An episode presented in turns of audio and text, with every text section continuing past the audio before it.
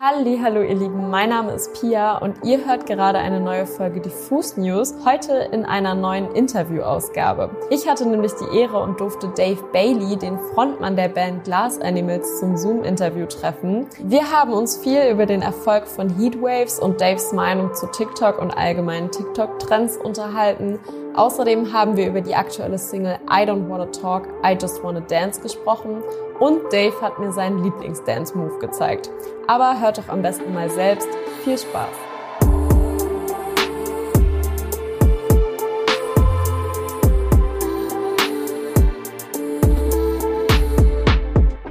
So today I have Dave, the leader of Glass Animals with me. Hello Dave. I'm very happy that you have time to talk with me today. How are you? Absolute pleasure. Yeah, really good. Thanks. How are you?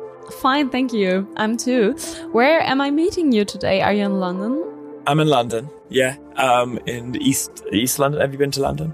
Uh, yes, I, I've I've been. Yeah. So um, today I would like to talk a little bit about the success of heat waves. and I think things have changed a lot in your life, right? So you were a very successful band before the success of Heatwaves, but did things change in your life since Heatwaves came out? Y- yeah, yeah. I guess. I, I, a lot of old friends have texted me. People I haven't spoken to in decades have uh, said, "I heard, I heard your song." Uh, that's happened. Um, what else has happened? I mean, not that much has changed. I got a dog. Oh. yeah, I got a dog. Touring started again. That's really good.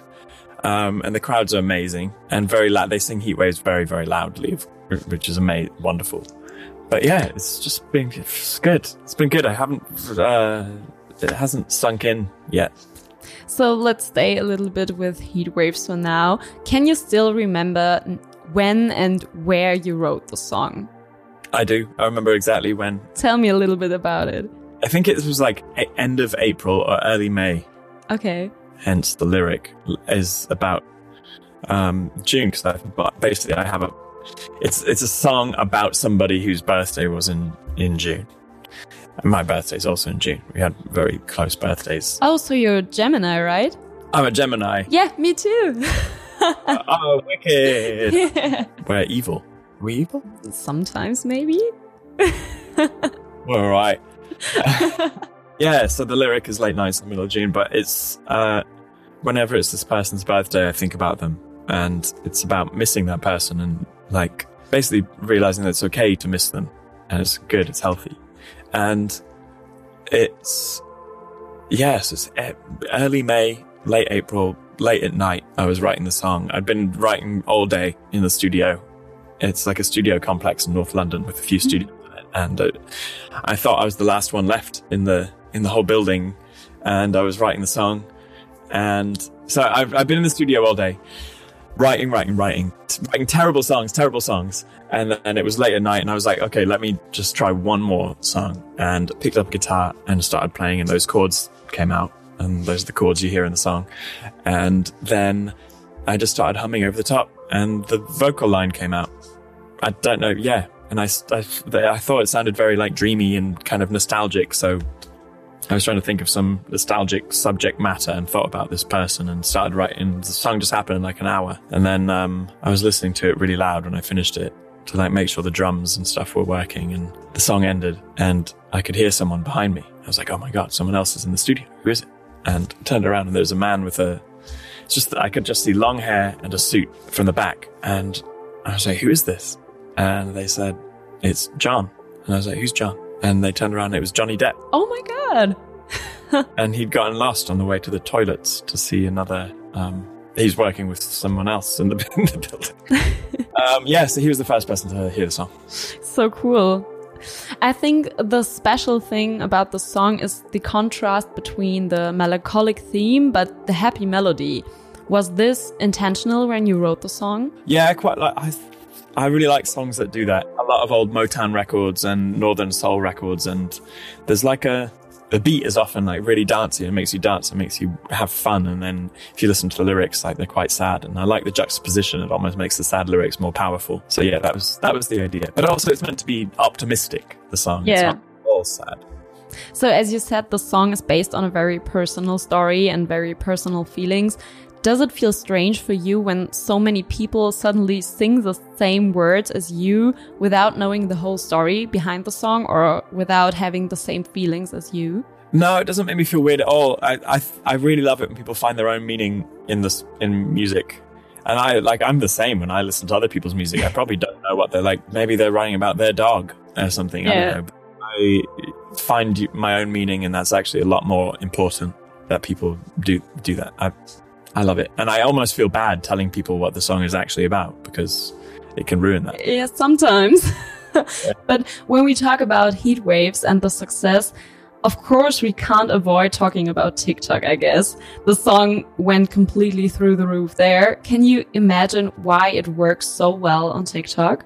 I don't know. I don't know. It's, it's a mystery to me, but I do like the trend. Like I say, it's it's actually really quite a sentimental, meaningful trend. Like as I said, the song is about missing someone, and um, the trend seems to be quite like it's quite a, it's like sad, quite mm-hmm some there's some funny ones, some funny TikToks as well, but a lot of the time it's like kind of it, yeah, it's very nostalgic. People thinking about something that they missed growing up or something like that. It's a great trend. I actually like it. It's meaningful. It's not like the silly, you know, yeah. one where people I don't even know they tried to jump over the milk crates and everyone broke their leg or something. So yeah, it's nice that it means this the the TikTok trend is reflects the meaning of the song. I also seen that you and the band are now very active on TikTok. Were you already been active there before Heat Waves went viral? A little bit. Yeah, yeah, yeah. I'd say yeah. Just using it as a kind of casual user. It's very funny, TikTok. Do you enjoy shooting videos for TikTok? I hate shooting videos and photos, and I hate oh, every, oh, anything that has my face why? I hate it. Do you like shooting videos and taking photos of yourself? Mm, not always, because I'm very unsatisfied with the with the photos then. But yeah, you're a superstar, so it's, not true. I'm just a nerd. You are. a nerd from a little place in America, and it's weird. Yeah, I, I don't know. I don't. I'm shy, and I I don't like doing that kind of stuff that much. But once in a while, I'll have a little like, oh, that could be fun, and then just do it. So we just talked a little bit about TikTok. I would be interested. What do you think makes a good TikTok video? Uh, I don't know. I'm probably the wrong person to, to ask this question.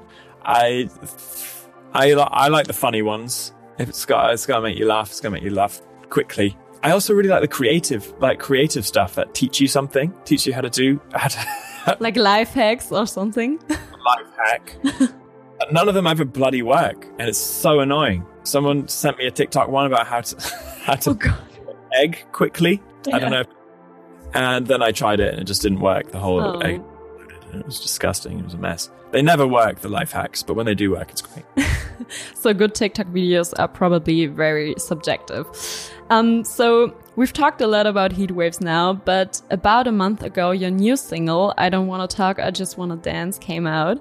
Um, why do you think dancing is better than talking? I don't. I don't think better. I think just in that moment, when I wrote that song, I did feel like that. I think that I had spent a lot of time through the pandemic overthinking and over intellectualizing things and talking to myself too much to the point where I wasn't sleeping and was being really, uh, I felt like really anxious. And I realized that, you know, the reason that was probably happening is because I wasn't able to go out and do the things that make me feel like a real person. Go see my, I wasn't able to see my friends. I wasn't able to go to parties. I wasn't able to go to the movies when, and that's what the song is about. It's about like wanting that voice inside my head to shut up and really wanting to go and have some fun for once. I especially enjoyed the music video of I Don't Want to Talk, I Just Want to Dance. Dancing people are so beautiful to watch and transmit such a good mood, I think. Um, how was the video made? Did you only shoot with professional dancers or? No, it's, we, uh, we were, we didn't even know we were necessarily going to shoot a music video for the song, but then we realized we probably should quite last minute. And we were already in America for the the tour. The tour was about to start. And we were rehearsing in a place in the middle of nowhere, just at countryside. There's a, a warehouse where we keep our stuff in North Carolina. Oh, okay. Fun, yeah. It's, uh, yeah, it's an interesting state. I like it, actually. I'd never spent much time there before, but um, we were rehearsing in our big warehouse storage space in North Carolina, and we decided to shoot a music video. So we just went out into the streets of North Carolina, and we actually asked a bunch of students to help us. So, so everyone who was helping make the the video was a student at the there's a university about an hour and a half Cool. away. Mm-hmm. And it was amazing. It was a bunch of students. They asked some of them were like oh we know some people like we have some friends who are professional-ish dancers or like train relatively trained dancers. And they called up their friends. Their friends came and were in the video. And then we just drove around in a van and honestly we just would see people on the side of the road and be like hey you've got a cool outfit. Can we just film you dancing to this if we play you our new song no one's heard it before can we play this song and just film you dancing to it and then we did that for for two days Amazing. Sounds so cool. You also dance a little bit in the video. I asked myself, do you have a favorite dance move? yes Which one? i it's i'm not going to do it now I mean, it's it's just a podcast interview, so you can dance here. it's it's my own move i don't really know what it doesn't have a name it's i call it the i call it the rhino i don't know why Sounds good. I really like to see it. you'd like to see it Yeah. I actually can't do it now because I have I have broken two of my backbones. oh no. Yeah, so I can't do it Okay, then then please. on your head like this, and then you have your ankle with your other. Oh, I know this one. Know that one? Yeah, yeah. It's my favorite. Yeah. It's super cool. Okay. Um, I just have two more questions. When you wrote uh, I don't want to talk, I just want to dance, did you feel a little bit like under pressure to deliver a kind of Heat Waves Volume 2 because of the success of Heat Waves? No, you can't do that to yourself. I th- you have to never. Don't try to repeat yourself.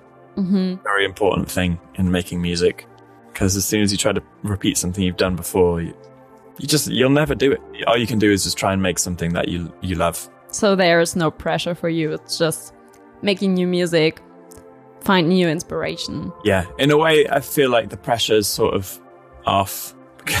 I don't think there was much expectation for the song to do particular like what it's done. No one expected this at all. So there's definitely an element of uh, people not knowing how it happened. So they're just gonna let us do it again and not try and put too much constraints around us. That's sort of how it happened with the first album. Like the first album we did, no one expected it to do well, really and it did. So then for the second album, they were just like, "We- don't know what happened or how you did that, so just go do your thing. And mm-hmm. It's nice. It's, it's brought us a little bit of freedom, I think.